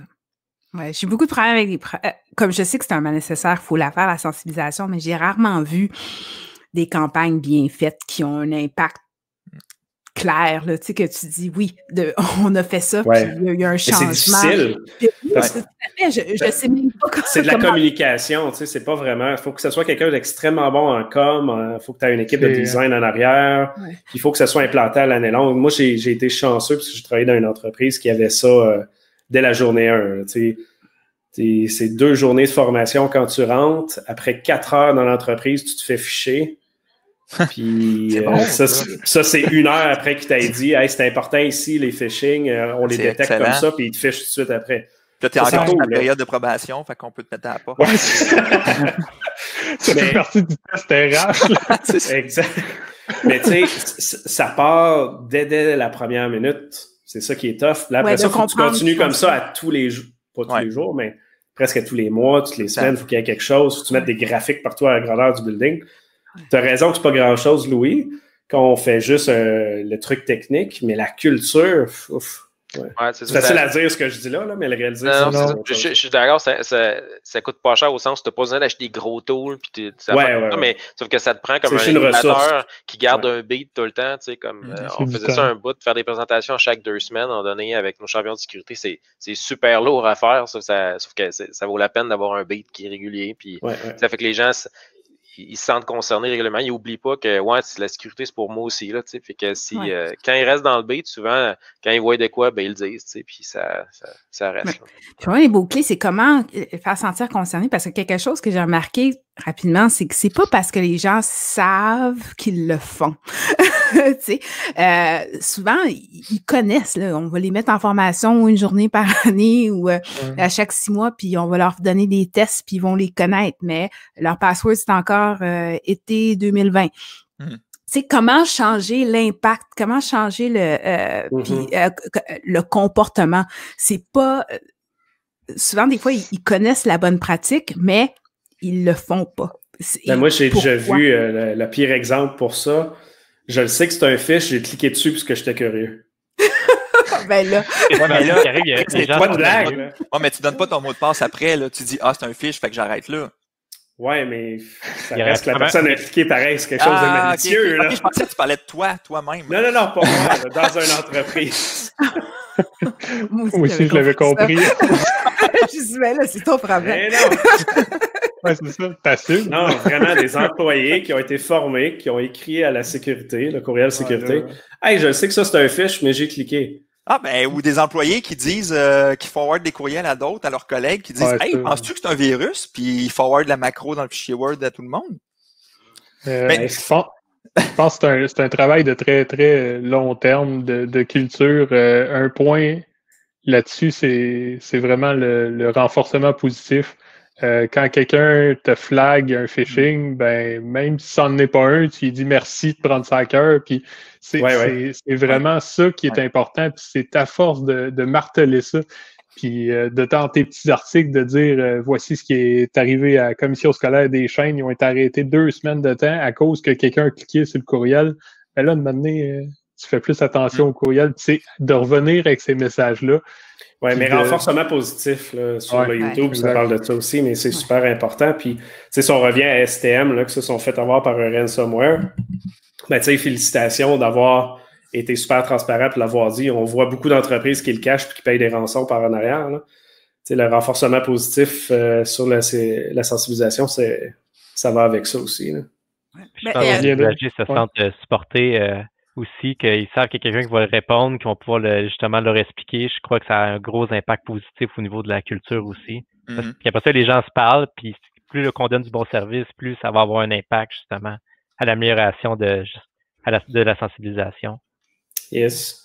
J'essaie pas d'encourager le renforcement négatif nécessairement, mais, mais euh, moi, je, compare ça souvent comme avoir un signe de, de vitesse, c'est-à-dire c'est 60 maximum, mais qu'il n'y a jamais de policier qui surveille au poste. Je trouve que les gens, ils vont savoir, ils savent que sur cette rue-là, je suis pas supposée à 60, mais s'il n'y a jamais personne qui surveille, s'il n'y a jamais personne qui... Euh, si je suis tout le temps je le sais que la politique, c'est je peux pas m'envoyer mes des courriels à mon Google, mais qu'il mm-hmm. n'y a pas de système qui le détecte, puis que je le fais depuis, tu sais, ça fait dix ans que je suis dans l'entreprise, puis je le fais, puis il y a personne qui me dit rien, puis ils peuvent même mm-hmm. pas le détecter. Je pense que ça aussi, ça drive une certaine, un certain comportement, de savoir d'intervenir rapidement quand on, on, voit certains comportements, puis pas nécessairement punir, mais dire, hey, on, regarde, on s'en occupe, mm-hmm. puis euh, we care enough. On, s'en occupe. Mais le politique, ça reste un bout de papier au final. C'est ça, exactement. Juste de savoir que qu'il y a quelqu'un qui regarde. oh, tu, tu sais, juste, euh, parfois, il y a dans des browsers, si tu vas sur un site que, qui n'est pas approprié, disons, pour le travail, juste ça, des fois, c'est assez pour que, ah, ah, ils, sont au courant, ils savent, c'est dans mon dossier que, que, je suis allé là. C'est là la ligne. Ouais, puis la ligne, je pense. Oui, vas-y, excuse. Mais le, le shell, il l'empêche pas d'aller dans le site. Là. Mettons que tu vas, je pense que je me rappelle, c'était pour aller au Home Depot, tu sais. Il disait, techniquement, c'est peut-être pas pour ton travail. Veux-tu vraiment y aller quand même? Fait que, ça l'empêchait pas d'aller sur le site de Home Depot, mais ça disait, on le sait où est-ce que tu vas, euh, puis euh, prends ta décision par rapport à ça. Fait que, en tout cas, c'est tout. très, bon point, très bon point. Euh, c'est dans le deuxième souffle de l'intervention que oui, montrer que tu regardes, que tu fais ta job, que tu as les outils en place, mais donner le petit deuxième souffle de dire pourquoi à l'usager, pourquoi tu barres ça, pourquoi tu fais ça, hmm. pourquoi c'est nécessaire. Je pense que ce petit step-là, il, est demandant, mais il est important. c'est un bon point, oui. Je pense que c'est là que l'organisation ou la direction doit te supporter. Parce que quand tu bloques des trucs ou tu mets des mécanismes comme ça, ça peut être extrêmement intrusif pour l'employé, tu sais, puis dire Hey, comment ça tu me surveilles? J'ai pas besoin de quelqu'un qui me souffle en arrière de l'épaule à tout bout de champ, tu sais. Fait que c'est là que la direction, faut qu'elle mette son pied à terre puis qu'elle dise Non, non, tu es dans ton emploi, c'est un environnement professionnel. L'ordi qu'on te prête, c'est un prêt pour travailler. Fait que ton Facebook, c'est pas dans le cadre du travail. On peut l'autoriser, mais c'est un, comment je pourrais dire, c'est un, un, privilège qu'on t'octroie c'est pas un droit. On peut te le retirer, ton accès à Facebook, si tu sais pas comment l'utiliser, tu sais. fait que, ouais. Je pense que c'est là que la direction est, mm-hmm. ont un rôle à jouer aussi, là. Et sur ce, ça fait une heure et quart euh, que la table ronde est débutée, donc euh, ah, j'aimerais avoir votre, ah, euh, votre mot de la fin. mais je pense que c'était vraiment super et excellent. Et comme vous voyez, je pense qu'on a couvert à peu près 15 à 20% des questions. Donc, il y aura nécessairement une deuxième partie, je crois, si ça vous intéresse aussi. Et j'ai même eu d'autres personnes qui m'ont écrit pour se joindre à la table. Euh, donc, il va en avoir d'autres. Euh, mots de la fin pour chacun, quelque chose que vous aimeriez euh, passer comme message? Faites-vous confiance. mais moi, je dirais faites-vous confiance, mais, mais, mais, mais, mais questionnez-vous quand même. Tu sais, quand on est trop sûr d'une affaire, des fois, euh, c'est peut-être bon de se remettre en question puis de dire, oups, euh, on va-tu dans la bonne direction? Fais-tu la bonne chose? Fait qu'avec aller valider avec euh, ben, des gens comme ce soir, avec faire un tour de table, puis dire, toi, chez vous, cette problématique-là, c'est arrivé chez nous, comment tu as géré ça? Je pense que je pense qu'il faut utiliser nos réseaux puis nos les personnes qui, qui, travaillent avec nous là, un peu partout. Quelqu'un d'autre? je dirais aussi on peut pas tout connaître, fait que ça va un mm. peu dans le sens de David, euh, de Vincent, excuse, euh, qu'est-ce qu'il disait, c'est qu'on on peut pas tout connaître, fait que c'est sûr que d'aller chercher des ressources pour nous aider puis nous épauler, euh, c'est très acceptable de le faire. Puis justement, je pense que c'est un prévalu de le faire pour augmenter la qualité du travail de tout le monde aussi. Je peux y aller. yes. Juste dans le même sens, pas essayer de réinventer la roue, pas voir comment je fais pour avoir un red team puis vraiment une étape à la fois. Euh, de regarder tout le tour de soi, les, les ressources qui sont disponibles. On parlait euh, un peu des, des, projets de sensibilisation. Euh, moi, je me je m'étais à côté sur l'équipe des communications, puis ils sont arrivés avec plein d'idées flyées que jamais j'aurais pensé. Ça, ça n'a rien coûté, c'était à l'interne. Fait que regardez autour de vous, impliquez le plus de gens, impliquez les techs, les teams. vraiment, c'est comme on dit tout tantôt, c'est l'affaire de tout le monde c'est des efforts, c'est du don de soi, mais ça va à peine. Puis euh, ultimement, l'entreprise va arriver euh, à son but.